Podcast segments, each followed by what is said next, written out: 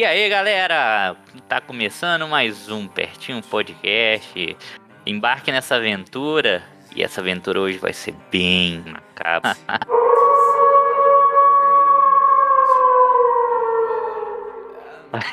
vai ser bem divertida ou não, pode ser dolorosa. Entre facas e segredos, eu, André, que tô aqui para conversar um pouquinho com vocês nesse cast que tá muito slash, muito sangrento. E comigo também temos vários amigos, vários dois amigos, ou três amigos, ou você que tá do outro lado também é amigo também, por que não? Eu não sou louco, eu não tenho modos operantes aqui para atuar, mas estou aqui. No episódio de hoje temos uma, a minha amada, a, a moça moça, assim, tomou meu coração pra ela, me bate de vez em quando, faz eu dormir na casa do cachorro. Renata! O que, que, será que ele quer, hein, gente? eu sou a Renata. Hoje eu nem vou falar lá da minha piadinha lá da Dory, porque o caso é muito sério. Aqui e agora. Quem é dos anos 90 aí sabe o que, que é o aqui agora.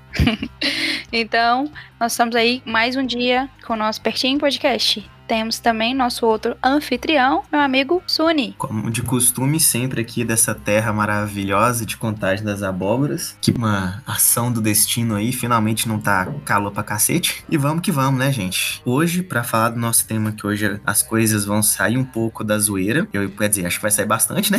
Estamos aqui com a nossa excelente convidada que falou muito bem de Grey's Anatomy lá no episódio 2, a nossa amiga Luana. E aí, meu povo, tudo bem?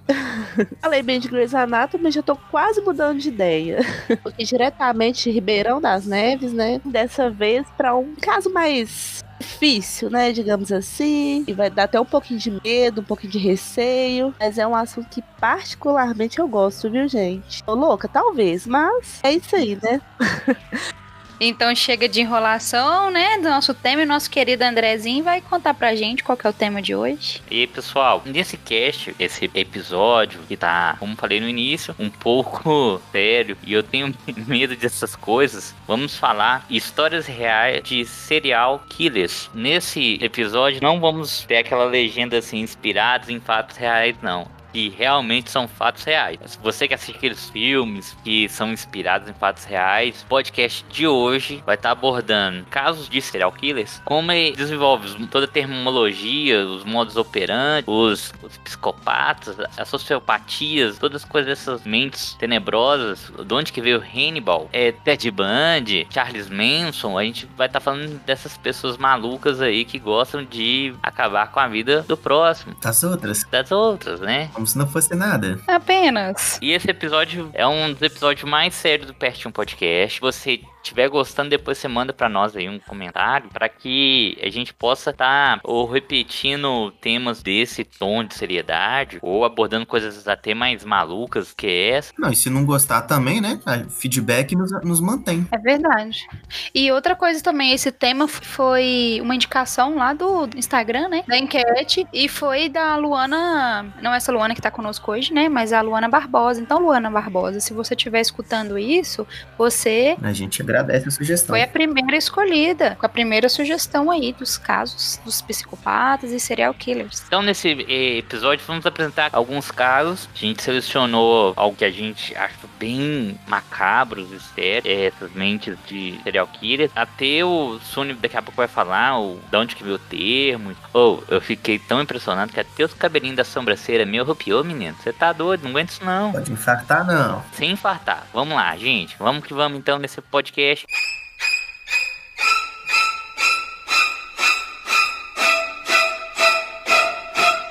Então, sim, gente, só para meio que é, compor mais as coisas, porque posso estar errado no que eu vou falar aqui, se tiver algum psicólogo aí, um super entendedor do assunto nos ouvindo, por favor, nos corrija lá no Instagram para que o conteúdo seja mais fidedigno à verdade. Nós vamos contar uns casos aqui, de igual o André já falou, né? Uns seriais killers reais aí. Pode ser que, dependendo da época que esse indivíduo atuou, né? Vamos dizer assim, na época não existiam os conceitos que nós conhecemos hoje. É, não sei se quem nos ouve aqui já assistiu aquela série maravilhosa do Netflix que chama Mind Hunter, que mostra justamente como. Aqui, Sônia. Perfeita Vou te parar aqui um pouquinho, porque Mind Hunter, é, lá vem eu minha meu lado cinema. Quem fez é, a produção foi o David Fincher. Então você vai ver que na carreira dele ele gosta de fazer isso. Se eu não me engano, minha mente não me joga em um devaneio, ele, ele fez o aquele filme Seven, Sete ah, Pecados Capitais, explica. que tem tudo a ver, né? É verdade. E aí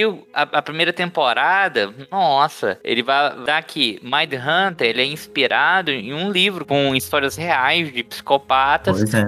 Se você gosta dessa temática do Mind Hunter, fala pra gente. A gente pode até abrir uma enquete no futuro lá no, no pertinho pra gente falar só de Mind Hunter, porque é uma série fabulosa. Eu vou ficar calado, senão eu vou falar muita bobagem aqui, que eu gosto demais dessa série. Ah, todos nós. Deixa pros spoilers do Mind Hunter para episódio específico dela, mas é uma série tremenda, top demais. Quem não assistiu, assista. Hum, exatamente. E a Renata odiava, na hora que eu cheguei e comecei a assistir a série, gente, isso eu vou ter que fazer agora, eu quero Ô, me gente, defender. Ele sempre faz isso comigo, tá, gente? É, não, mas você sempre faz isso comigo também. É a vida, né, meu irmão? Essa série, no caso, o nós que eu tava trabalhando na época, um rapaz chegou assim, André, para tudo que você tá fazendo, e eu sei que você gosta de coisa boa, vai assistir Mind Hunter. Eu falei, beleza. Aí, beleza, fui lá assistir Mind Hunter.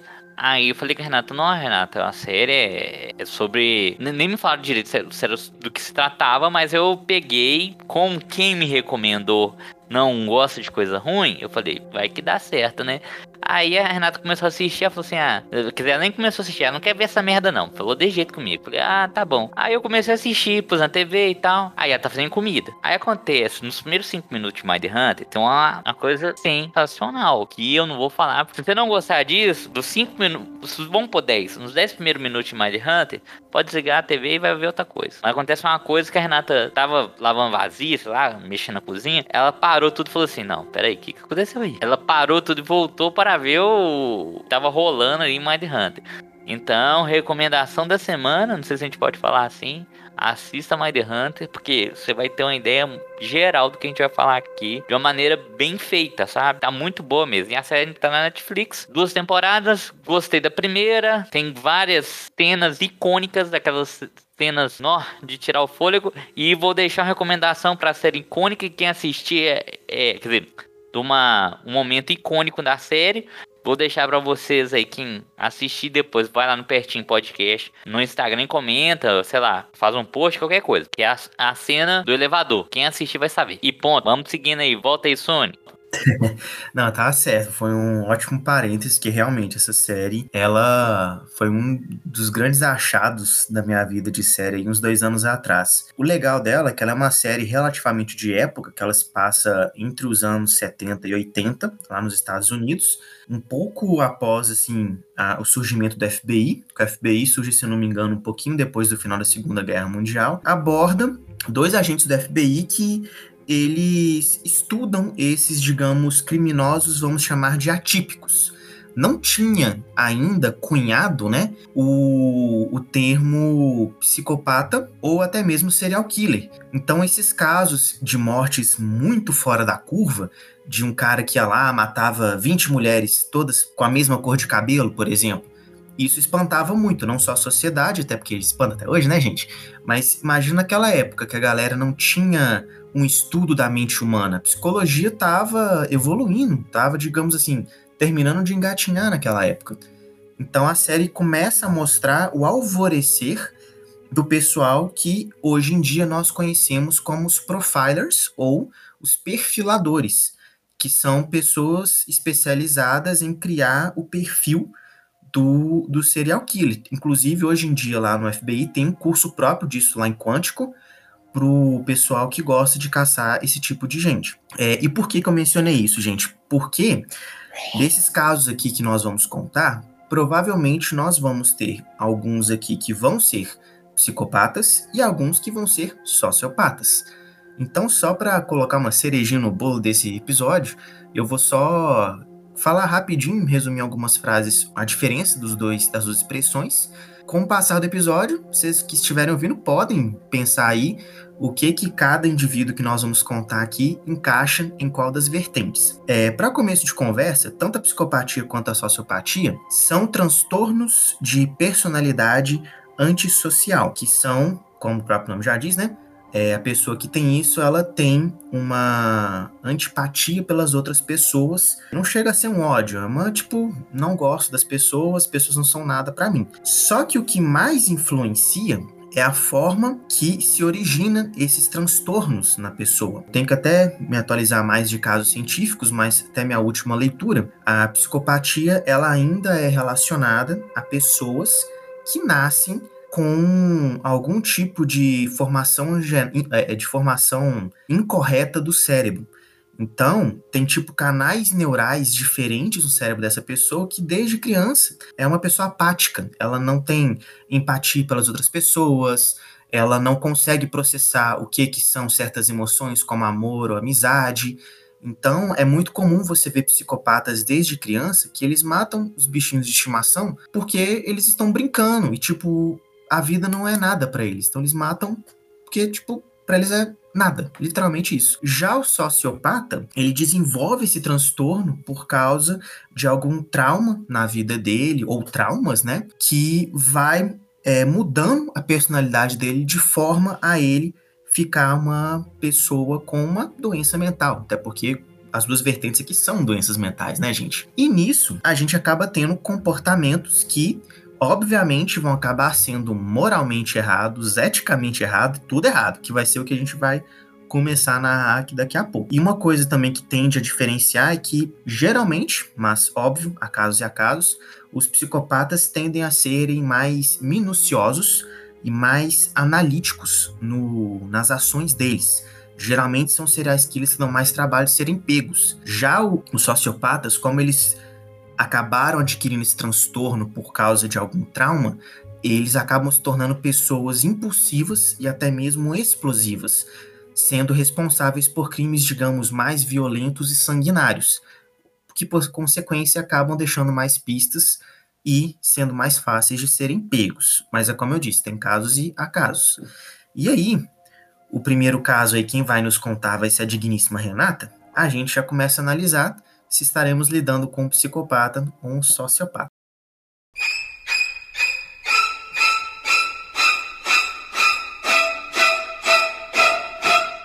Então, gente, vou falar de um caso que para quem gosta de ver alguns vídeos aí na internet, eu sei que tem alguns ouvintes que gostam, que já me falaram, pessoas próximas, né? Uma delas tá aqui com a gente hoje, né, que é a Lulu.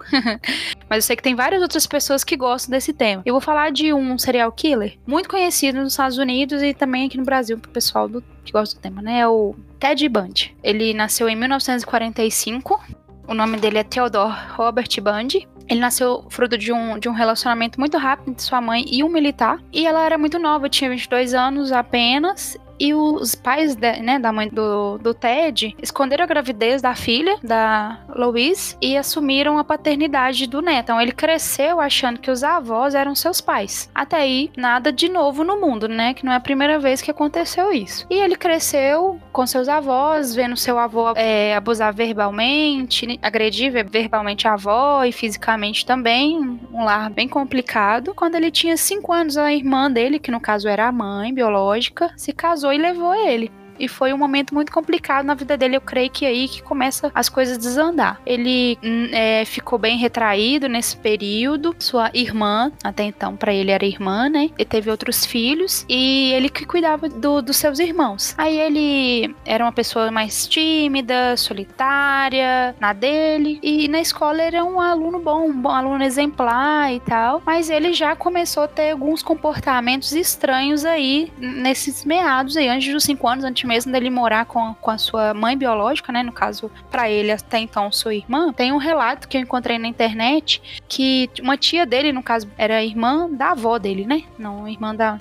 da mãe biológica. Tava dormindo e acordou às, mais ou menos às 4 horas da manhã, na madrugada, e o Ted, com 3 anos, tava sorrindo para ela de uma maneira que deu medo na tia, né?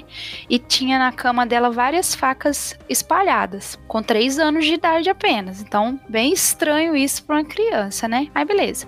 Passou o tempo e tal. O Ted cresceu, a vida continuou. E aos 21 anos ele teve sua primeira namorada, que tinha uma classe social diferente da dele. Ele ficou loucamente apaixonado. E um ano depois eles terminaram. Ele tentou de tudo quanto é jeito voltar para ela, não fala o motivo desse término, pelo menos eu não encontrei. Durante esse um ano, que foi, parece que o relacionamento foi bom e tal, mas finalizou e ele tentou voltar, não conseguiu, não conseguiu entrou numa depressão muito profunda, grave mesmo, a depressão. Eu não sei, ele quando ele conheceu ela, eu nem falei, mas foi quando ele entrou na universidade, ele tent, começou a cursar psicologia. Olha só, gente, ele já estava no ramo que depois ele seria estudado. Né? Aí ele começou a estudar psicologia, conheceu essa moça e tal, namorou um ano, beleza. Terminou, entrou na grave depressão e tal, e nesse mesmo período de depressão profunda, é descrito dessa forma que ele teve uma depressão, uma grave depressão, foi quando família revelou o segredo que ele não era filho dos avós, né, no caso quem achou quem, ele achou que eram seus pais, e sim sua irmã. Aí diz que depois desse período ele ficou totalmente recluso, mais na dele, ele tentou, ele ficou obcecado em manter as coisas sob o controle dele, se tornou uma pessoa muito fria e por volta dos anos, os anos 70 70, ele acho que ele tava com 20 e poucos anos nesse período. Deixa eu ver isso. Ah, não sei, não sei exatamente quantos anos ele tinha. Ele passou esse, né, mais tempo, ele voltou aos estudos. Ele tinha largado os estudos no término do relacionamento anterior, voltou aos estudos, aí ele começou a cursar direito, onde ele conheceu uma outra namorada, uma segunda namorada, e nesse mesmo período ele teve que viajar trabalho. É, nessa viagem, numa dessas viagens ele reencontrou a primeira namorada. Quando ele reencontrou a primeira namorada, ele voltou para ela e continuou namorando as duas ao mesmo tempo, e teve outras mulheres mulheres também nesse período, claro, obviamente uma não sabia da outra, foi vir à tona muito tempo depois. E a intenção dele voltar para primeira namorada foi fazer ela sofrer o tanto que ele sofreu.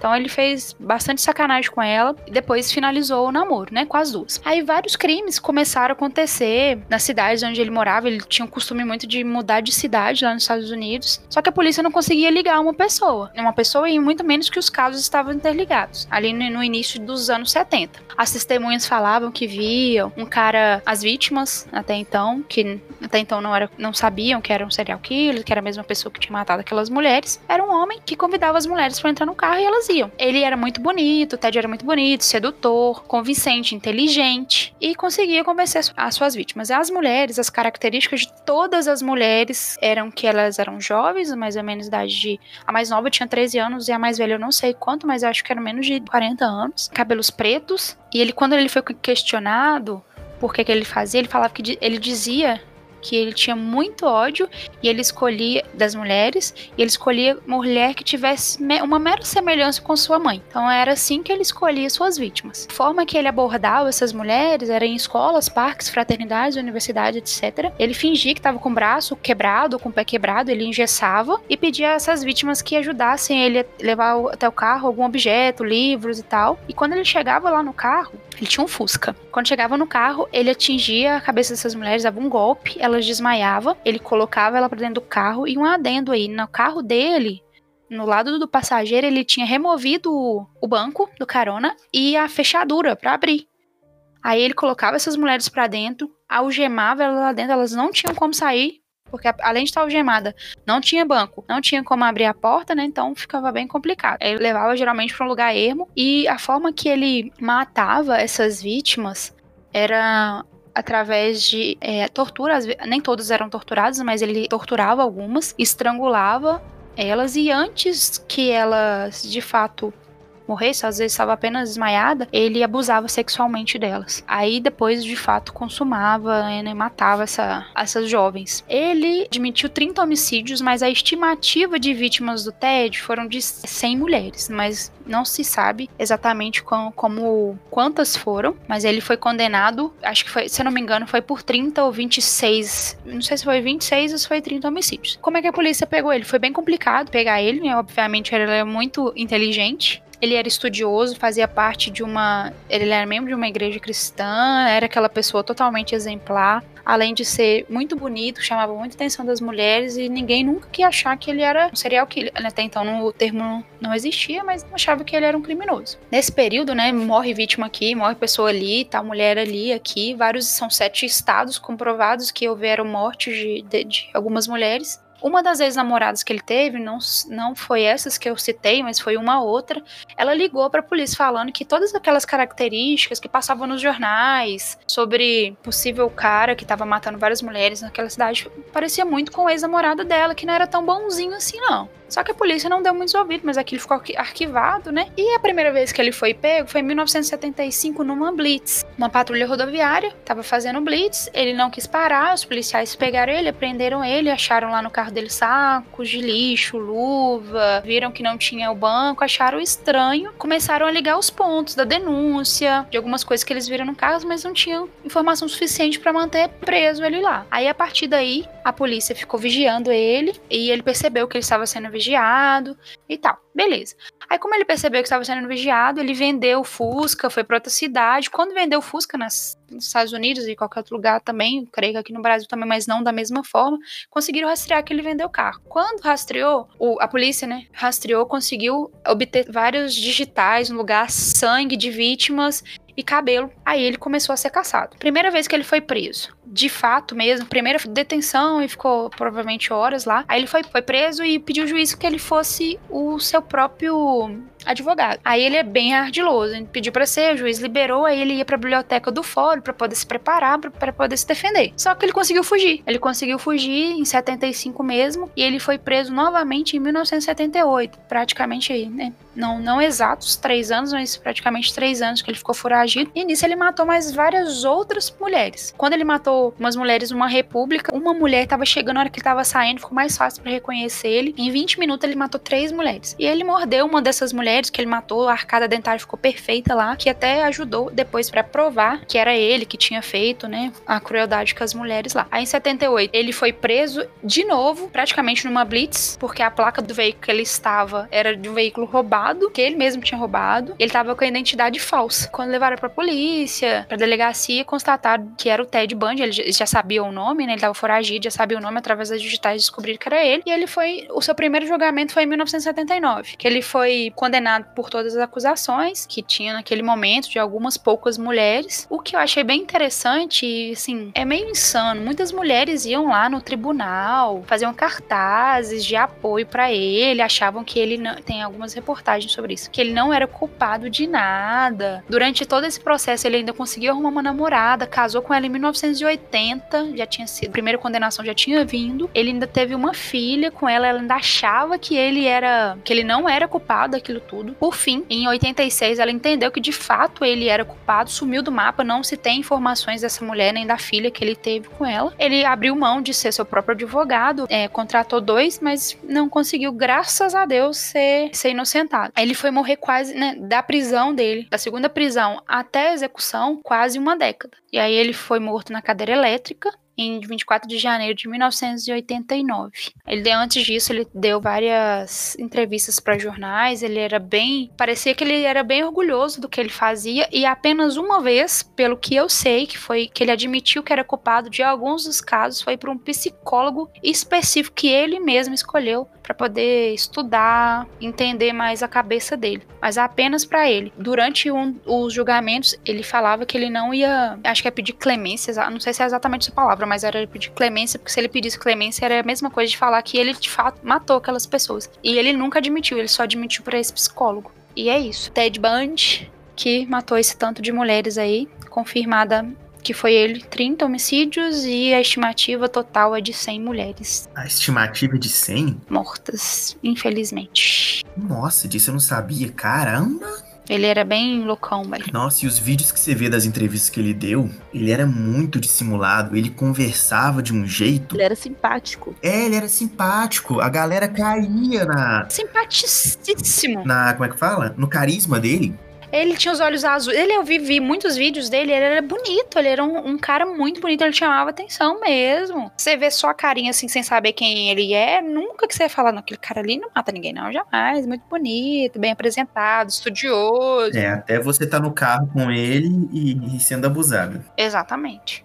E isso tudo começou, não, que pelo menos pareceu que começou mesmo, foi depois ele descobrir essa questão aí dos seus pais. Mas eu já, eu não, eu não falei, mas teve relatos que quando ele era criança, ele, ele fazia sacanagem com animaizinhos também. Ele matava os animaizinhos assim sem dor. Aí, ó, podemos ter um caso de um psicopata, né? Que desde criança já manifestava traços como ausência de empatia e tal. E a última, as últimas palavras que ele teve antes da execução foi ele pediu perdão pra mãe dele por ter causado tudo isso. Aí eu só não sei qual mãe. Não sei, não tem, eu não tive a informação, mas ele pediu perdão por isso. Isso, tudo que ele fez. É, e uma coisa que eu esqueci de mencionar quando eu falei da diferença dos dois termos, não necessariamente todo psicopata vira um serial killer, viu, gente? A pessoa pode ser um psicopata e viver a vida de forma normal de acordo com a ótica dela. Mas, igual no caso aí do Ted Bundy, pode ser que o trauma que ele sofreu desencadeou o lado criminal dele. É verdade. Né? Complicado, né?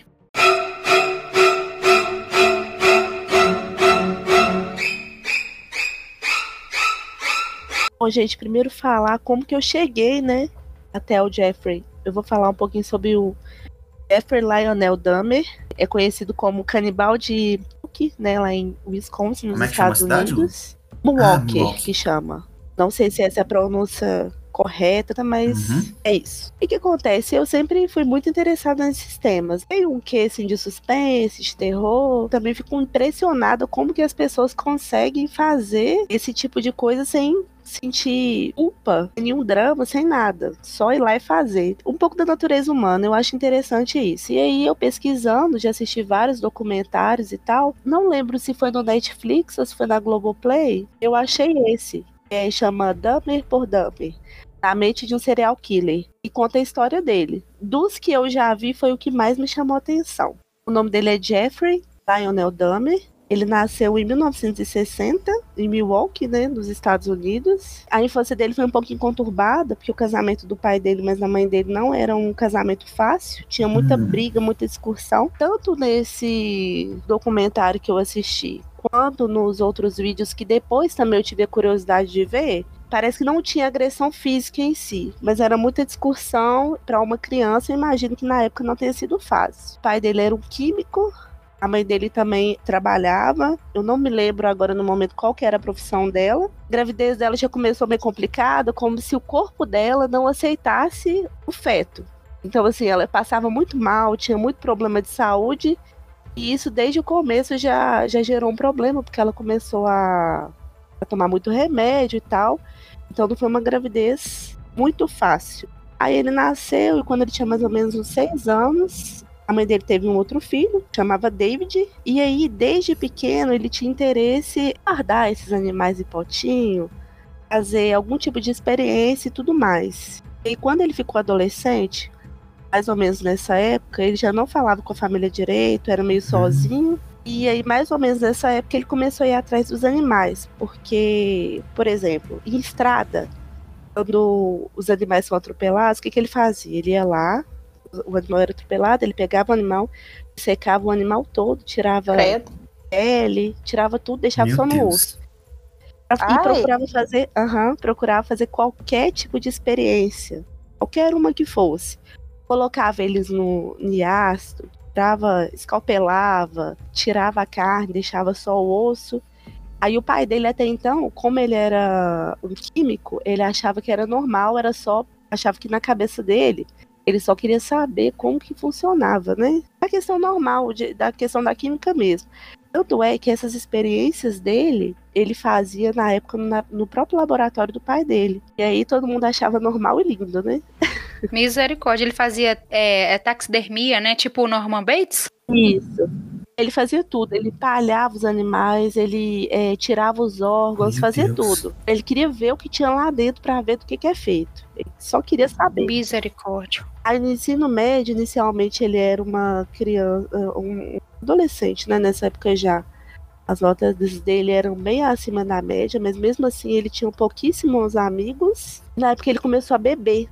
Aí numa das entrevistas que eu vi dele, eu não sei se foi do documentário ou se foi de alguma outra, porque eu assisti muitas, porque eu fiquei muito impressionado como é que ele pode ser desse jeito. Podia, né? Ser desse jeito. Ele ia pra escola bêbado e tal, e aí ele falou que ele bebia pra poder tirar da cabeça dele os pensamentos terríveis que ele tinha com relação a assassinato, maldade, essas coisas ruins. Ai, tinha uma sede de sangue. Isso. Misericórdia. Aí isso mostra que nesse período, né, que era uma certa culpa, digamos assim, porque ele queria tirar, afastar esses pensamentos ruins e ele entrava na bebida. Ele ainda tava lutando contra o problema, problema né? Ainda tinha um- uma humanidade nele. Ainda tinha um quê, né? Só que a mãe dele era meio negligente com ele. Então, assim, quando ele tava no ensino médio, quase formando, é, e nessa época os pais dele já estavam se separando. O pai dele tinha ido fazer, tinha estudar alguma coisa, não lembro se era para fazer doutorado, uma coisa assim. Foi para outra cidade e aí ele deixou ele com a mãe dele. E que a mãe fez? Pegou a criança de seis anos, é aquele lá que eu falei que quando ele tinha seis anos, a mãe dele teve, o irmãozinho dele, e levou uhum. para outra cidade. Simplesmente abandonou ele lá. Meu Deus sem comida, sem nada, com a geladeira quebrada, que até tem uma observação que em um dos, dos documentários que eu assisti, largou ele a Deus dará. Tipo, abandonou ele. Aí ele ainda falou, mãe, e eu? Ele, não, você vai ficar aqui. Se seu pai perguntar onde que eu tô, você vai falar que você não sabe, você tem que me jurar, falar que você não sabe. E nisso, o pai dele fora e ele continuou vivendo a vida dele. Aí ele formou, formou no ensino médio. Ah, que horror! Ainda formou no ensino médio. Só que, apesar das notas dele, ele quase não conseguiu formar, porque as notas dele caíram demais. Que ele ia bêbado pra escola, ele faltava demais nas aulas, mas aí conseguiu formar. Aí veio a primeira vítima dele. Foi em 1978, ele tinha 18 anos. Era um homem que ele tava com o carro dele, o Jeffrey tava com o carro dele, andando, e viu um homem pedindo carona. E o cara parece que tava voltando de uma rave, um negócio de música eletrônica que tava tendo. Pediu carona o, ele ofereceu pro homem pra ir pra casa dele, né? E aí lá eles fumaram maconha, beberam horrores. Aí o homem falou que queria ir embora. Ele não queria que o cara fosse embora. O que que ele fez? Ele tem uma barra de ferro na cabeça do cara. Claro. Misericórdia. Porque aí, pelo que eu vi dos documentários e tal, é porque ele tinha medo do abandono. que ele não suportava era o abandono. Então, quando o cara falou que ia embora, ele foi lá, meteu a, a barra de ferro na cabeça dele e estrangulou o cara. Como se não bastasse, ele ficou com algumas partes do corpo porque isso também era um modus operandi dele, ele ficava com algumas partes. Especificamente desse, ele cavou no quintal dele e enterrou no próprio quintal da casa dele. O primeiro ele já tava assim, já? Já tinha até pedaço, credo? Primeiro ele fez isso. Tirou os pedaços, guardou uns pedaços e tal, beleza. O que ele fez com o resto? Ele enterrou? O resto ele enterrou. Ah. Umas três semanas depois, assim, que ele tinha formado, que foi esse primeiro crime. Aí passou um tempinho, o o pai dele voltou e viu que ele tava. A mãe dele tinha abandonado, ele, conforme ele prometeu, ele não falou para onde que a mãe dele tinha ido. E nisso o pai dele já tava com a no... outra noiva. Nossa, filandou, hein? E aí ele não tava sabendo mais como lidar com ele, uma situação difícil e tal, mas ainda assim o pai dele meio que incentivou ele a ir para faculdade. Ele aí foi para faculdade, só que aí no primeiro semestre ele já reprovou em todas as matérias porque ele só bebia e faltava. Aí como se não bastasse, o pai dele viu essa situação e incentivou ele a se listar no exército. Meio que obrigou, deu a opção para ele: ou você vai trabalhar e se virar, ou você vai pro exército. Ele foi pro exército. Aí ele ficou dois anos só que aí ele foi dispensado porque ele ficava bebendo e também, um tempo depois, duas pessoas deu queixa, falando que ele tinha estrupado duas pessoas. E? É, colocado calmante e estrupado. Meu Deus, no exército. Mas isso foi revelado, uhum, isso foi revelado só depois. Aí ele foi pediu pro pai dele para voltar para casa. Só que o pai dele já não sabia mais o que, que fazia com ele. Aí foi pedir para ele ficar com a avó dele. Aí ele foi morar com a avó dele. Porque o pai dele tinha esperança que o relacionamento dele com a avó dele fosse um relacionamento melhor. E aí ele, de alguma forma, melhorasse. Aí ele foi, inicialmente, ele começou a trabalhar, começou a, o relacionamento dele com a avó dele era, era bom. Só que aí, nesse meio tempo, ele foi acusado de estupro, né, de assédio sexual. Só que ele foi preso. E aí depois, é, até essa, mas antes dele ser preso, ele foi esperar a sentença, ele voltou a morar com a avó dele. Só que aí ele já tava meio que descontrolado, levava muito homens, porque eu esqueci de comentar. Quando ele, lá na época que ele era jovem adolescente, ele descobriu que descobriu homossexual, entendeu? Aí todos os eram as vítimas dele eram homens. Todas foram homens, Caralho. foram 17. Todas foram homens e a maioria negra. Tava dizendo, né? Nesse meio tempo ele foi preso, e aí depois ele foi solto, foi preso por desordem, e aí depois no final ele conseguiu ficar solto, né? Então, assim, ele, o que que acontece? Ele era meio. Ele conseguia, ele era mais ou menos tipo o Ted. Ele passava despercebido, né? Ele não era uma pessoa muito sociável, mas ele não, ele não dava trela pra pessoa achar que ele poderia fazer algum tipo de coisa desse tipo. O que, que ele fazia, assim, deixar mais claro? Ele começava a frequentar essas saunas gays, esta bar gay, e aí ele encontrava a pessoa que ele gostava, né? Ele oferecia dinheiro para a pessoa em troca de alguma coisa. Por exemplo, para algumas pessoas ele falava que ele era fotógrafo falava, fulano, te dou, sei lá, 100 reais para você ir tirar, deixar eu tirar umas fotos suas. Ou te ofereço droga, qualquer coisa, dinheiro, por exemplo. Aí ele já levava para casa dele, né? E aí usava droga, ele colocava calmante, essas coisas. E aí, geralmente, ele estrangulava a pessoa. E aí ele desmembrava a pessoa. Às vezes ele jogava bastante das partes das pessoas no lixo. Algumas vezes ele colocava nesses tanques, sabe esses tanques de, de 200 litros de ácido, e deixava lá. Meu Deus! Algumas, Nossa. al- em alguns casos, como coração, órgão, essas coisas, ele consumia, ele deixava na geladeira lá guardadinho e fazia o consumo junto com legumes. Ah, finalmente. Ah, eu acho que eu já vi esse sim. Não, acho que eu já vi esse caso assim, por causa do, de guardar. Você falou que era o canibal de Milwaukee. Eu tava aqui esperando a parte que ele ia devorar alguma coisa. E aí, toda vez que ele matava alguém, ele ficava com uma parte como se fosse um troféu. Um souvenir. Isso. Aí ele congelava.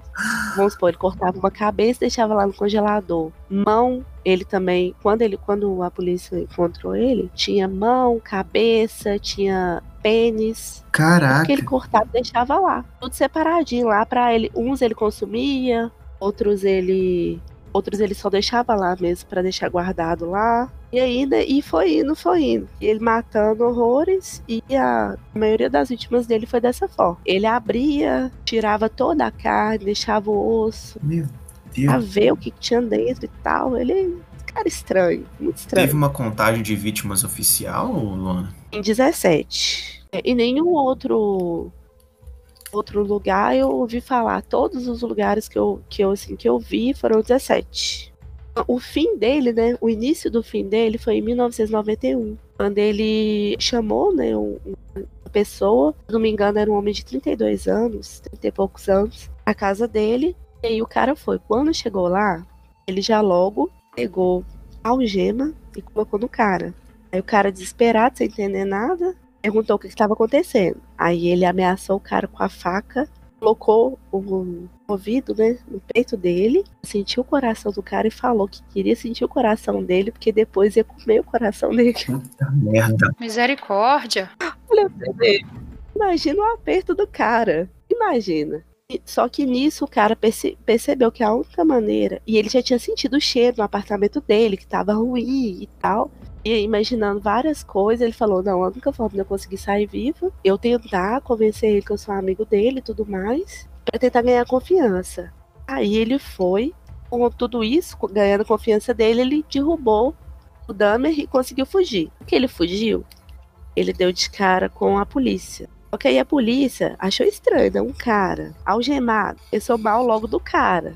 Aí ia levar o cara pra delegacia. Ele tentou explicar. Ele tinha meio que sido sequestrado. O cara queria matar ele e tal. Aí a polícia não acreditou muito e falou assim: Vamos lá no apartamento de novo? Porque aí eu vou pegar a chave pra tirar suas algemas. Aí chegou lá no apartamento. O Jeffrey abriu a porta normal, como se nada tivesse acontecido pediu a chave. Aí ele falou assim: não, pode deixar que eu vou lá e pego. A polícia não, pode deixar que eu pego. Aí a polícia, quando entrou no quarto, já sentiu aquele cheiro forte. E aí já é do. desse galão de ácido, dos vários pedaços de corpo diferentes que ele tinha deixado lá no quarto dele. E aí viu a, a faca que o rapaz tinha relatado e viu uma gaveta aberta. E dentro da gaveta tinham fotos das coisas que ele fazia, porque ele tirava foto também, gente Hum, Não era fotógrafo, então. cortavam a cabeça, tiravam a foto, cortavam um braço, tiravam a foto, abria a pessoa, Credo. Pai. Não, ele gostava de registrar. Ele teria um Instagram mais 18 hoje. Ai, credo. E aí, nisso tudo, a polícia viu, né, é, se- que se tratava de uma, um cara muito louco e já deu voz de prisão pra ele. O que deu voz de prisão, a hora que eles foram olhar, aí abriu lá a geladeira, aí tinha cabeça, pênis, mãos, os cadáveres, tudo lá no ácido. Caralho. E tinha uma, um- uns órgãos e coração que tava para ser preparado para consumo. Ah, e detalhe, ele ainda também praticava a necrofilia, tá? Nossa, Deus, piorou. Além de tudo isso. Tudo um combo. É um combo. coisas ruins. Um combo de coisa ruim mesmo. Pois é. Ele foi para julgamento e aí foi constatado, ele foi acusado pela morte das 17 pessoas, todos homens, e foi condenado a 15 prisões perpétuas. Mas ainda é, teve muita discussão, porque muita gente, é o que o Sunimar falou no começo, muita gente estava associando ele à doença, é, que é doença psicológica, né? Uhum. Não que ele, que ele, como se ele tivesse feito sem exceção. Só que como ele passou alguns anos se controlando, por exemplo, quando ele foi pro exército, ele não matou ninguém. Durante a infância dele, de adolescência, ele não matou ninguém. Como se ele conseguisse controlar. Logo, ele não tinha esse problema psicológico, ele só era ruim mesmo. Não, ele era um poço de maldade. Ele foi condenado a 15 prisões perpétuas. Ah, só 15. Só 15, deu, Só vai ter que ter 15 vidas. É, só vai pagar por 15 vidas. acho que deu uns 900 e poucos anos. Ah, de boa. Quem nunca? 800 anos tá de é. condicional. Isso foi em 92. Quando foi em 94, um dos presos atingiu ele com uma barra de ferro dentro do banheiro. E aí ele tinha 34 anos e aí ele faleceu. Ah, Ah, podia ter. ah, achei que ele ia sofrer mais. É, uma cadeira elétrica, Morreu. enforcamento. Ele foi surrado até a morte com a barra de ferro. Ah, não, não, beleza. Ok. Então, beleza, credo, Sony. Não, mas monstro tem que sofrer. Pra mim é assim. E detalhe que ainda, quando nesse meio tempo, dizem que ele tinha se convertido na cadeia ao cristianismo. Aham. E aí o, um- o preso que matou ele, que virou, digamos assim, um herói, falou que matou porque achava que ele não, não concordava com as coisas que ele tinha feito, não acreditava que ele tinha arrependido dos crimes que ele cometeu. As universidades e tal, as clínicas ficaram tentando pegar o cérebro dele para estudar, a ver, né, da onde que vem essa maldade toda. Aí a mãe dele aceitou, só que o pai dele não aceitou, porque ele tinha feito um, um testamentozinho tinha pedido que não fosse feito nada com o corpo dele, que ele fosse cremado. Depois de disputa na justiça, a justiça concordou em ele ser cremado. Ah, que. Aí ele foi cremado e acabou. Nossa, eu acho que podia ter estudado É, esse cérebro poxa. maluco dele mesmo. Ó, Por causa do testamento dele, que ele pediu, aí o pai dele não. geralmente quem faz testamento é quem tem dinheiro, né? Não? E algo a ofertar após a morte, ele tinha nada a ofertar, não. O testamento dele deve ter sido forma de falar, deve ser tipo a última vontade dele, né? O que, que ele queria. Como se ele tivesse direito de pedir alguma coisa, né? As vítimas dele também não tiveram, não. né, as vítimas dele não viram mais nada depois do tranquilizante. Aí na entrevista que eu. Nesse documentário que eu vi, eu, na minha cabeça era no Netflix, mas eu procurei e não achei. Também não achei na Globoplay pro- poder falar exatamente onde foi. Não sei se eles já retiraram. Não sei o que, que aconteceu. Aí o repórter pergunta pra ele: Você acha que se você tivesse solto, você estaria matando? Ele falou sim. Eu tinha que ser preso, eu precisava separar, porque se eu tivesse solto, eu continuaria matando, eu tenho Pelo certeza. menos ele tinha consciência disso. Tinha. Verdade. Nossa, muito complicado, né? Esse foi bem pesado, mas é porque chamou a atenção pela, assim, pela profundidade desde o começo, quando ele era criança. É, ele foi evoluindo, Luana. Eu não conhecia essa história. problemas dele, é, ele foi piorando. Ele foi piorando, depois você pesquisa. Eu fico pensando, gente, como que pode, né? Achava que eu não conhecia. Mas eu lembro vagamente de, de ter visto isso no YouTube sobre, sobre esse cara mesmo. Mas assim, bem pouquinho. Não sabia detalhes igual você contou, não. Não, não.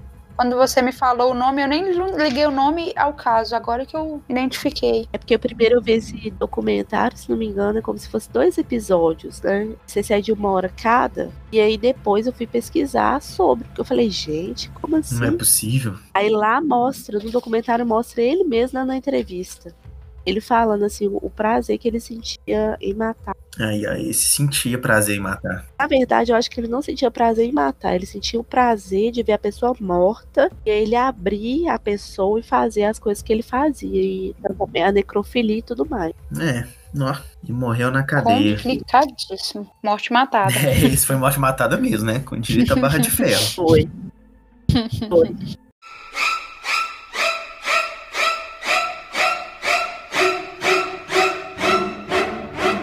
Seguindo essa vibe aí, nós vamos voltar um tiquinho no tempo, mais ou menos um século aí, porque o projeto de ser humano, pra mim, quem faz tipo de coisa tá longe de ser humano, da vez é o cara que ele é conhecido como H.H. Holmes, que é a abreviação de Henry Howard Holmes. Só que o nome verdadeiro desses é, é Herman Webster Mudgett. Só que, como eu vou explicar daqui a pouco, esse cara era o rei do Miguel, da cidade de Chicago na época, e ele passava a perna em muita gente, devia muita gente, manipulava muita gente. Ele era chamado de Doutor Henry Howard Holmes por causa de uma farmácia que ele chegou a ter em posse dele, que foi Miguel que ele passou num casal dando uma farmácia, pegou a propriedade deles, enfim, vamos começar do começo. O nosso Henry, ele começou mais ou menos aí na vibe do, do Jeffrey, que a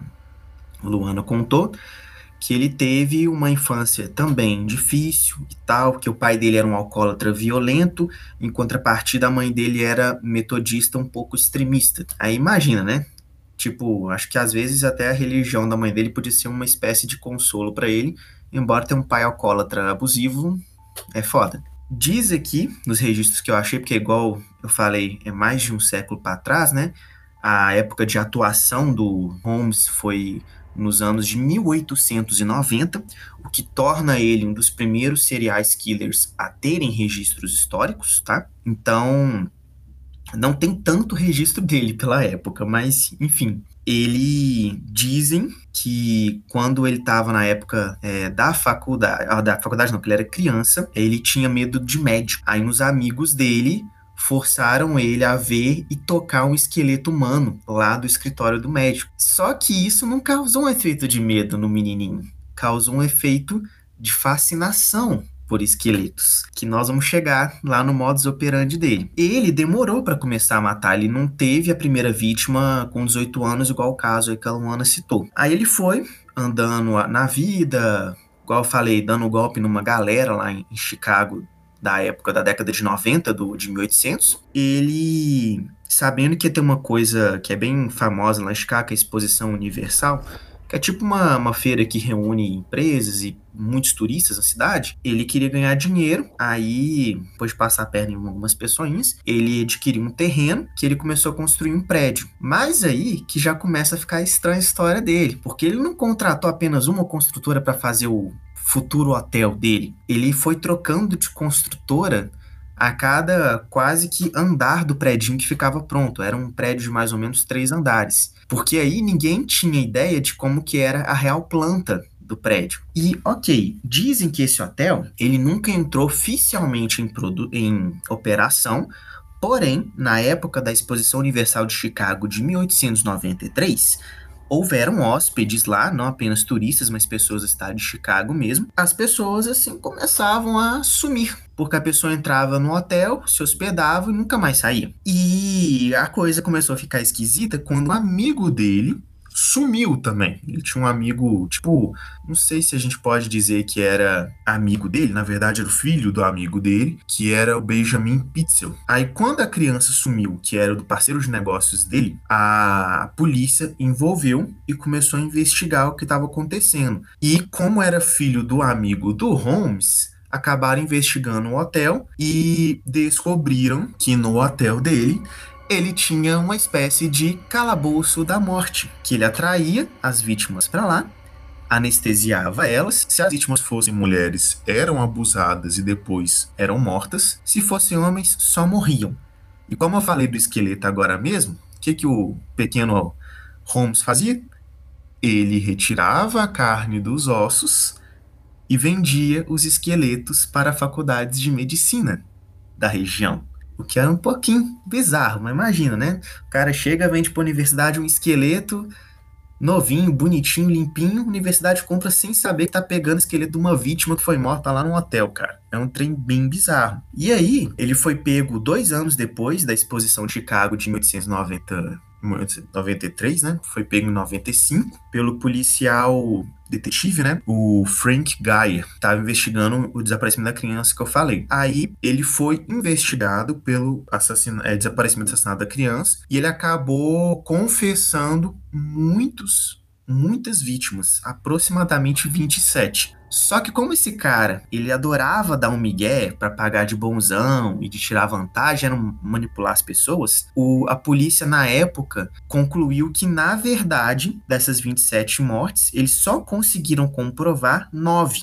As outras, ou tinha gente que ainda estava viva, que ele só mentiu que matou, ou teve gente que eles não conseguiram realmente comprovar que foram mortas por ele, né? Até porque não se sabe o que fazia com o resto do corpo, depois que ele dava, vende o esqueleto para as universidades, eu presumo que ele cremava, porque os hotéis dessa época tinham aquelas caldeiras no subterrâneo, né? Então ele podia meio que cremar a galera, ninguém ficava sabendo. Isso chocou. Né? Era só ligar o aquecedor, né? É, exatamente. Vai ter um cheirinho assim de churrasco, mas beleza. Vida que segue. Misericórdia. Como a gente tá falando aí de meados do final do século XIX, isso chocou muita gente. Porque, putz, imagina, Chicago, uma cidade turística praticamente lá nos Estados Unidos na época dessa feira universal. Tinha um cara, dono de uma pousada barra hotel, que matava os hóspedes. Na época não tinha cadeira elétrica, tá, gente? Ele foi morto em 7 de maio de 1896 por enforcamento, que não existia cadeira elétrica. A história dele, né, é famosa até hoje, justamente porque ele tem, embora, igual eu falei, não existem muitos registros históricos, existem registros históricos dele contando. Do, tem, tem até, acho que, uma, se não me engano, uma biografia do policial que prendeu ele. Contando, tipo, como o cara funcionava, como que ele passava a perna nas pessoas. E, ironicamente, o que levou a ele chamar atenção não foi só o desaparecimento da criança que eu citei. Foi o fato de, como eu disse, que ele adorava passar a perna nas pessoas, ele tinha cerca de 50 processos judiciais em abertos contra ele só na cidade de Chicago. Então todo um 71 total. É, exatamente, um 71 total. Todo lugar que ele ia, ele dava migué. E eu acho que ele sentia prazer nisso, gente. Quem que em uma cidade o cara tem 50 processos contra ele em 1890? É muito estranho. Aí acabou chamando atenção, né? Quando foram investigar o hotel, descobriram lá o castelinho dos horrores dele, como chamado o hotel dele hoje em dia. Hoje em dia, o pessoal fala que realmente era um serial killer com certos traços de sociopatia, porque ele tendia a ser mais impulsivo quando levava a galera lá pro porão e pode ser que batiam na, nas vítimas também, né? O fato é que o que conseguiram de registro histórico é realmente a parte de tirar os ossos, né? E vender os esqueletinhos para as faculdades de medicina. Ainda faturava com a morte dos outros. É, eu, eu achei cabuloso por causa disso. E uma coisa interessante é que ele tem impacto cultural, porque fizeram filmes aí no, acho que mais ou menos anos 2000 a respeito da vida dele e tal, como que ele evoluiu até se tornar o serial killer. Tem referências em várias séries sobre ele. Em Supernatural tem um episódio, pelo que eu li, acho que da segunda temporada, que tem mulheres loiras mortas em um hotel, fazendo referência ao hotel do Holmes. Em outras séries também, como Sherlock, lá da Inglaterra, né? O cara é famoso até hoje. Mas eu, para mim, me chamou a atenção que é um dos primeiros casos registrados de um serial killer. E o modus operandi dele de ter uma propriedade que levava pro calabouço do porão do hotel, e isso ajudou ele a encobrir durante muito tempo as pistas, né? Me chamou bastante atenção, por isso que eu escolhi esse senhorzinho Henry Holmes para falar dele. Tony, e, e, tem, eu não sei se você falou e eu perdi hum. aqui, quantidade de vítimas? Então, Rê, como foi uma história que explodiu, houveram revistas da época dos anos de 1920 que chutavam que ele tinha matado mais de 100 pessoas por causa da movimentação do hotel. No. Só que os registros da polícia da época apontam para nove mortes comprovadas, né? Que tinha evidências, tinha corpos e tal. Só que ele deu migué de que era mais, e como ele vendia os esqueletos e se livrava do resto, era difícil, né, de rastrear um número real, então não é definido.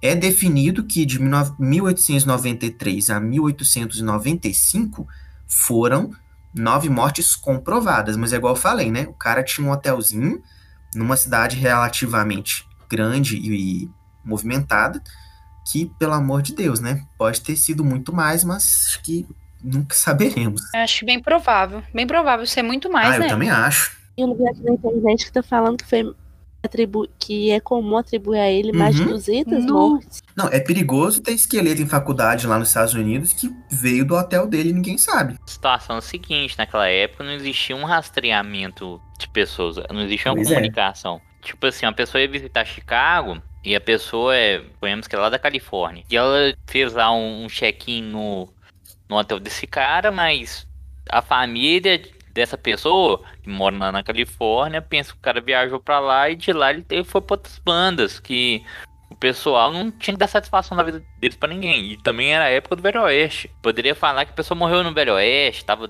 passando ali. Era mais parte época do final do Velho Oeste, né, André? Mas concordo contigo. É, então, mesmo assim existia muita matança. Aí, muita gente foi, alegaram que sumia que o índio pegou ele, ou que vestígios de guerra é, aconteceu na vida do cara, sei lá. Então, tipo assim, não tinha um acompanhamento. Gente, vamos trazer pra um pouquinho da atualidade. Você pode pegar aí na década de 60, 70. Quantas famílias não tem rastreabilidade nenhuma de onde que é. veio, a, a origem dela. Imagina nessa época aí, ó. O cara deve ter matado, ele tá falando 200, gente. Eu acho que foi muito mais. Ainda mais que Eu ele tinha também. uma maneira de sumir com os corpos na época. Eu acho E muito também mais. pelo fato, pelo fato também dele levar eles pro hotel, que é um lugar que frequentemente, né, entrada e saída de muita gente, as vítimas iam até Ele ele, não caçava. precisava dele correr atrás. Verdade. Já tava lá. Já tava lá. Ele, ele, ele- hum, a isca era o hotel. E a pessoa já tava lá, era só ele finalizar. É, E isso que o Suni falou, que cada parte do hotel era uma construtora diferente. Vai lá saber que na hora da troca também não tinha um que ficava pra trás, que virava Pois é, um- um esqueletinho. pedreiro que virou um esqueleto dentro da parede. É, vai lá saber. Não, não tem como saber. Apesar que, por ser talvez uma se fosse empresa mesmo, não algo informal, a empresa daria falta de, de tal funcionário. Aí ficaria até mais fácil rastrear, mas vai lá saber se nessa época era assim que funcionava, né? É, por mais que seja os Estados Unidos, gente, e sempre teve uma organização muito legal, mas eu acredito que não, viu? Acho que o cara foi pro pau mesmo, viu, gente? Vários, né? Sumia lá, aí até ele, que era o dono do hotel, falava assim, não, fulano teve aqui mesmo. Aí falou que ia voltar pra cidade dele. Eu só não sei o nome da cidade, mas falou, ele saiu hoje de manhã de madrugadinha, aí saiu aí. Aí todo mundo acreditava. Não tinha como comprovar que ele tava falando mentira. É, fazia o check-out lá e falava que fazia o check-out do hotelzinho dele e vida que segue, né? É, e sem contar uma coisa, gente. Nessa época, não sei se nos Estados Unidos era assim, mas o povo era meio analfabeto. Quem estudava era só gente da classe alta. Muita coisa foi estabelecido como uma escola veio bem depois. Nos Estados Unidos até que não, pode ser que tinha nessa época, mas o pessoal não preocupava em estudar. Tava preocupado em, em sobreviver. Então, até para um check-in, o próprio que deu a entrada no check-in, o, o dono do hotel, ele escrevia lá que fulano entrou lá e ele ia fazer a baixa também. E o cara nem assinava, não. E sumia. Podia sumir com os registros que ninguém tava nem aí. Não existia um- uma fiscalização para aquilo, né? Exatamente. Verdade. E no passado também a gente tem que lembrar que a polícia não tinha o mesmo nível de conhecimento e treinamento que tem hoje em dia, né? Igual eu falei lá no início do episódio sobre quântico, ter cursos sobre é, fazer o perfil, né, o profiling de serial killers e tal, mas isso é hoje em dia. O FBI nem existia em 1890, gente. É, vocês já assistiram é, Criminal Minds? Lógico. Sim. Então, é, a série toda é sobre isso, né? Os Uhum. perfiladores.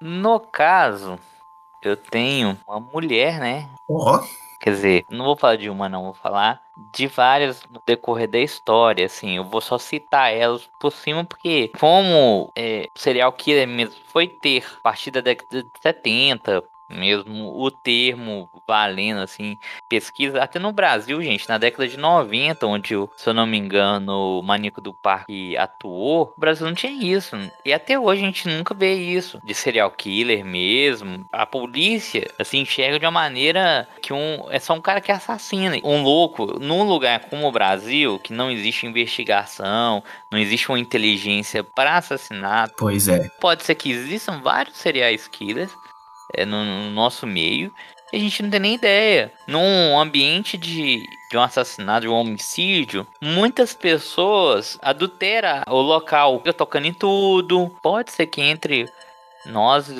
existam vários serial killers muito malucos. E nisso, observo que se hoje, que a gente seria assim, que é mais é, tecnológico né, nesse ramo, a gente já não perde muita coisa, imagina nessa época que o Sunimar falou aí, em 1890. Vou pegar só relatos breves assim de mulheres, porque a gente sempre analisa é, serial killer como homens, né? Não como Pois é mulher. Aí tem que a condessa do, é, do sangue, né? Que é a Elizabeth Bar Barford, acho que é isso que fala. Ela era uma nobre húngara que viveu no século XVI ao início do século XVII. Ela acreditava numa coisa meio maluca lá de juventude, de rejuvenescimento através do sangue de jovens mulheres. Ela chegou a matar 600 meninas e mulheres, assim, no castelo que ela tinha. Então ah, ela pegava ela, ela fazia matança mesmo naquela época. Era banho de sangue, hein? É o que eu tô falando. No, no século XIX, século XX, ali, a coisa já era meio estranha e tal, e era fácil a pessoa burlar tudo.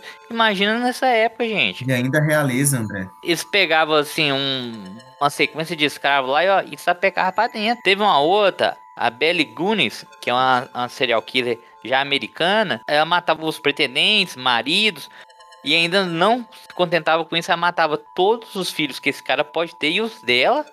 Que isso? E assim, ela é muito maluca. Ela matava em várias datas diferentes. O tempo de, de atuação dela é estimado que o número de vítimas que ela tenha matado tem entre 25 a 40. Nossa, meu Deus. Pra você ter ideia. Que época que é essa, essa americana? Ela era da época desse cara que você falou aí, Sônia. Ela nasceu em 11 de novembro de 1859, na Noruega. Ela morreu em 28 de abril de 1908 em Laporte, em Indiana, nos Estados Unidos. Ela matou foi o geral, a mulher maluca. E mulher é bem, é bem raro ter, né, esses casos de psicopatas mulheres assim. Diferente de homem, tem muito mais casos. Vamos seguindo aqui, ó. Ô, você pega essas maluquices. Vocês gostam desses trem doidos, né? Né? Tem é, Daphne Lauren. Eu não sei reproduzir esse nome, não, gente. Eu tenho que mandar pra vocês aí pra vocês poder me ajudar. Mas a mulher, que é, é minha maluca também, era uma socialite de New Orleans que torturou e matou escravos negros. Essa é cabulosa. O, os crimes dela foi meio que descoberto por acaso, porque a, a, mansão dela pegou fogo. E aí, no que o pessoal foi verificar, assim, que, que nos Estados Unidos tem, uma, tipo, divisões da polícia, e nessas épocas meio maluca, nos Estados Unidos, desde o início, ele, ele dividia em setores a polícia deles. Aí tinha a homicídios, a narcóticos, foi criado depois, mas tinha uma de incêndio, porque tinha muito foco de incêndio em vários lugares. Foram investigar a mansão dessa mulher ah. e viu que no sótão dela foi encontrado várias vítimas que eram amarradas né, lá. Existiam tratamentos cruéis e violentos. E acabou que essa mulher, o local que, que ela viveu, a mansão, virou um ponto turístico e ainda foi retratado é, essa casa dela naquela série de TV é American Horror Story. É mesmo? Caralho. Tá uma mulher meio maluca, gente. Assim, ela pegava no tempo da escravidão, mais ou menos assim, ela pegava e levava os, os escravos pro sótão e ali fazer tudo, gente. Ela tinha prazer naquilo. Então, eu vou parar aqui porque senão a coisa vai só piorando. Não, não, conta mais uma aí, só. Não, não, vamos deixar no jeito que tá. Tá no combinado, porque Luana, eu e Suni, nós gostamos muito de ver vídeos a respeito dessas coisas. Então, você começa a falar de não, conta mais um. É verdade. Tem mais uma que é, essa já é mais recente, que é da na década de 90, né? Carla um ela é uma das piores mesmo, viu? Ela junto com seu marido, né? Que era o Paul Bernardo. Nossa, casal tipo Bonnie Clyde, só que piorado. É, só que aí o que, que eles faziam? Eles sequestravam a, a, o, assim, as vítimas, né? Estrupava, pelo menos matavam três meninas. A primeira vítima foi a própria irmã, só pra você ter ideia. Meu Deus! Então ela é a Carla Homoloca e ela pegou a, a Tami Homoloca, que é irmã. Aí o que acontece? Eles foram presos o marido Paul, né? E a Carla. Aí a Carla, sabe o que ela fez? Ela fez isso aqui, ó. Ela fez um acordo testemunhando contra o, o marido. Ela se colocando como vítima na coisa, que ele que me obrigava e tal. Aí, após o acordo que a tirou da, da prisão, a polícia achou umas fitas de gravação né, dos crimes e verificou que a Carla era tanto quanto, assim, pior que o cara e participava. Ela só não queria ser presa. Em, em cenas, assim, cabulosas. Ela era é capaz dela incentivar o cara. É um povo maluco, esse povo aí do, do serial killers aí. E a gente só vê, assim, um lado meio machista da coisa, mas, ou, oh, mulher, tipo assim, faz também. Não é só um lado que mata, não. E como se fala, né? Mulher é muito, na, muito silenciosa. E, gente, as referências desses casos aqui, ó, vocês vão achar em livros, viu? Aí tem assim, ó, vou falar três livros aqui que tá isso, essas coisas, que é o Perfil de uma Mente Criminosa, que é um livro de 2009. Eu só esqueci o nome do, do escritor, mas vocês procuram aí, Perfil de uma Mente Criminosa. Outro livro que é que é a Enciclopédia de Serial Killer, né? De 2006 e também Serial Killers, é, saiu em 2013. Então nesses livros vai estar esses casos direitinho detalhado todas essas loucuras aí, tá? Dá uma pesquisadinha no Netflix também, porque eu tenho quase certeza que esses livros que você falou aí, em é, documentário, série, alguma coisa lá. Eu tô vendo aqui que o seu canibal tá nesse livro. O Jack o Estripador também, Charlie Mason, tá tudo nesse livro aí que o André falou. Charles Mason é um que rende, viu, nu. Charles Mason, ele já virou tipo uma cultura pop, né? Ele é uma repulsa americana absurda e que o pessoal não entendeu o que ele fez. Eu acredito que esse podcast vai ficar muito grande para poder falar dele. Aí teria que falar um episódio só dele, que a gente falaria de seitas, de influências de líderes, vamos colocar assim, eh, líderes influentes que manipulou mentes, que até hoje tem muita gente dessa área que manipula mentes, e aí falaríamos dele. Eu acho que ele nem chegou a matar ninguém, né? É... Ele mesmo, na mão dele. Ele incentivava o pessoal da família mesmo ir lá e matar todo mundo. Isso, isso mesmo. e tem um filme que eu gostei bastante, que aí é bom a pessoa entender a história. Charles Mason assistiu o filme, o filme do Tarantino. Era uma vez em Hollywood. É, tem que assistir esse filme. Tá na minha lista. Mas antes da pessoa assistir o filme, procure entender o que é a história dele, o que, que ele fez. E na hora que assistir o filme, você vai entender. Tem muita gente que assistiu esse filme nos cinemas e saiu lá sem, sem entender. Não, mas o que aconteceu? Porque foi aquilo. Gente, é uma crítica absurda sobre a história do Charles Manson e sobre o, o cinema americano, em Hollywood em si, na década de 60. Essa pegada aí de indicações, e ainda na parte do André, que ele falou de, de serial killers, eu vou indicar uma série, ela não é baseada em fatos reais, mas ela é bem interessante em português ela tá a louva Deus, em inglês ela é am, am, amantes, que é louva Deus em inglês. Eu já assisti. Mas não é amante junto não, separado, né? Não é de amantes, não, de quem ama não. Seria a tradução algo como a louva Deus. É a louva Deus, em português é de fato a louva Deus. É tradução literal. Bacana, tradução boa. Muito legal. É. Eu gostei demais. Não sei o André se ele gostou, mas aliás, ela nem é uma série, ela é uma minissérie, ela tem pouquíssimos capítulos e é muito legal. Acho que são seis ou nove capítulos. E a minha indicação, claro que isso eu indiquei pra Renata no, no início, a gente tava namorando. a gente falou nesse episódio desse filme do David Fincher, que é Seven, Sete Pecados Capitais. Nossa, esse é muito Top. bom. Esse, para quem gosta de serial killer, tem que assistir esse filme. Nossa, o, o modus operandi é muito bacana. Esse filme dá um podcast inteiro de tão legal que ele é. Tem relacionado ao serial killer não, numa maneira assim, hardcore. E também tem o Silêncio dos Inocentes, Hannibal, aí por aí vai, gente. Ah, a trilogia coisa. do Hannibal, cara. Bates Motel também. Tem é, O Perfume, que é uma série também é bem legal, um serial killer. No, não, o Perfume tem o filme, vocês assistiram o filme? O filme eu não assisti, a série é da hora demais. Nossa, o, o filme, o, Sônia, eu acho que você, Lulu, não assistiu, mas é muito legal. É, o cara, ele tem. Ah, não, gente, vamos parar, que senão o episódio já vai distorcer. Pra quem quiser assistir, também é sobre serial killer, chama O Perfume. É bem legal. É, micro, é uma minissérie também, não é? Tem só uma temporada, poucos capítulos. Acho que são, são oito ou seis, entre seis e, oito, e, e nove capítulos também, não são capítulos gigantescos é bem legal. Para quem gosta da temática aí dos serial killers, é bem legal.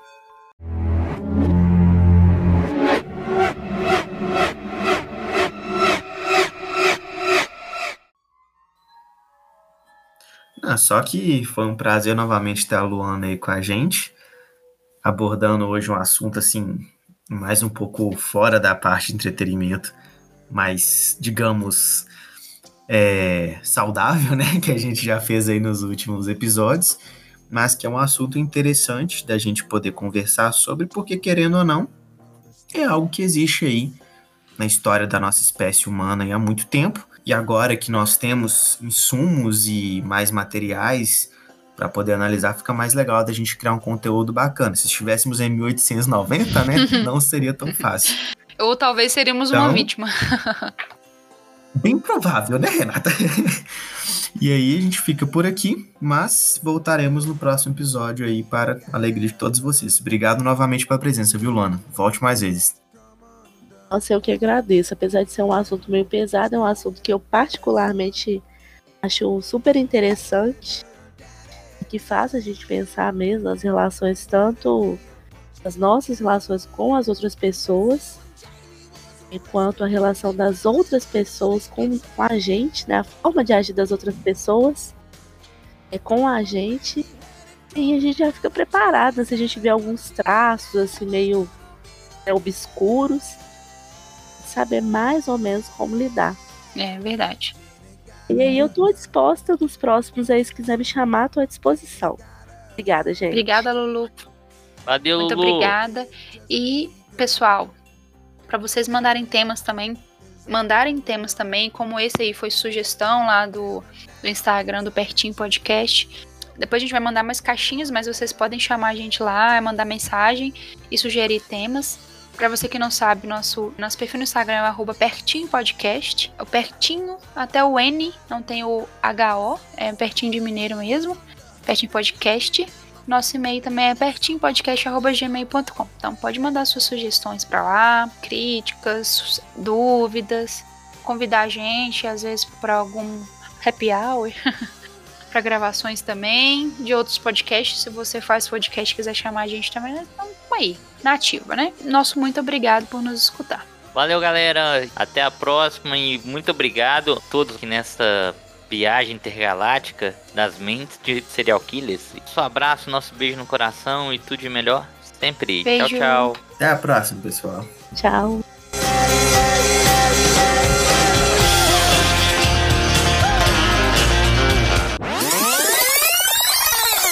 Momento editor sem noção. Ô Lulu, pode ser bom dia, boa tarde, boa noite. Não, peraí, mas cancela. Cancela aí, André. Não, mas depois ele Ele corta, corta, Lu. relaxa. Mas A vocês mágica. cumprimentam como? Vocês. Oi. Ah, não, Lulu, o que, que a gente tá fazendo? Gente, Pelo menos assim, o Sony tem umas, umas falas dele da bebida, né? Nossa, já tem uns dois episódios Di, que eu não falo isso, cara. É, ou de morar em contagem, né? Que ele. ah, isso eu ele- sempre uso, tem que É, deixar da claro. contagem das abóboras. O, a, a Renata já pegou a frase da Dory pra ela. E É. eu sempre invento minhas coisas loucas aqui. A Renata É, nunca gosta, mas eu não tô nem aí pra ela. Mas aí você pode falar alguma coisa aí. é, so- é, sei lá, sobrevivendo a. a Ribeirão das Trevas. Não, aí também não, né? A assassinatos de uma showrunner e do. Como é que é o Do nome daquele negócio? Anatomy. Porque ó, aquela mulher é uma serial killer do É cabulosa, verdade, viu? velho. Ela tá competindo com o George Martin, sou nu. Tá matando todo mundo aquilo dali, que é realmente a serial killer mesmo do roteiro, do, Nossa, do morre todo seriado mundo, cara. mesmo. A Shonda. ah, então tá, vai aí, né? Vai indo aí. Ok. Ok. Ok. Deixa eu fechar meu WhatsApp. Deixa eu ver, tudo certinho. É só silenciar ele, ué. É, eu silenciei um, certo grupo hoje. É, mas sabe, você tá conversando e tem um- uma. alguma coisa que tira atenção? Uhum. É, Tipo pra mim é assim. Eu Isso, tô longe dele, menino. Eu, eu tô no Mas andar de mesmo cima. assim consegue. Fazer o quê, né? Ué, tá no contrato de casamento, né? Hum, A vida de Tá casada querendo é trocar, né, meu querido? você tá querendo? Eu não tô, não, mas você tá? Ah, A gente pode fazer um tema, problemas do casamento. Outro gato! não, Ai, deixa você ai. Eu ai. acho que você tá. Solteiros versus casados. Qualidades e defeitos. É, é, como é que fala? É pontos positivos na- é, e pontos Prós e negativos. contras Prós e do casamento. Não, pontos po- negativos e pontos negativos. É, pontos um pouco menos negativos? Enfim, né? Vamos lá então, né? Let's go! E morreu.